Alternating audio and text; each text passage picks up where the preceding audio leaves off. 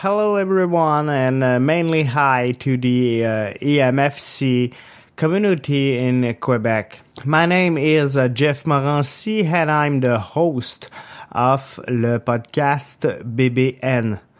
It's a podcast about l'impact de Montréal and the uh, MLS Championship.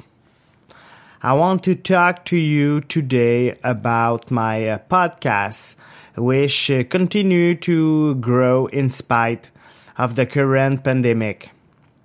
We managed to uh, offer and uh, bring to life a sports offer without sports, which is a, a, challenge. Actually, if I look at the uh, April listening stats, is uh, better than March, which was uh, better than February. Given this uh, success, I wonder if there isn't room to uh, offer an English version of the podcast. So, uh, if you follow MLS or uh, l'Impact de Montréal and you are interested in an English version of my podcast, please share and leave a comment on this thread. Thank you, everyone.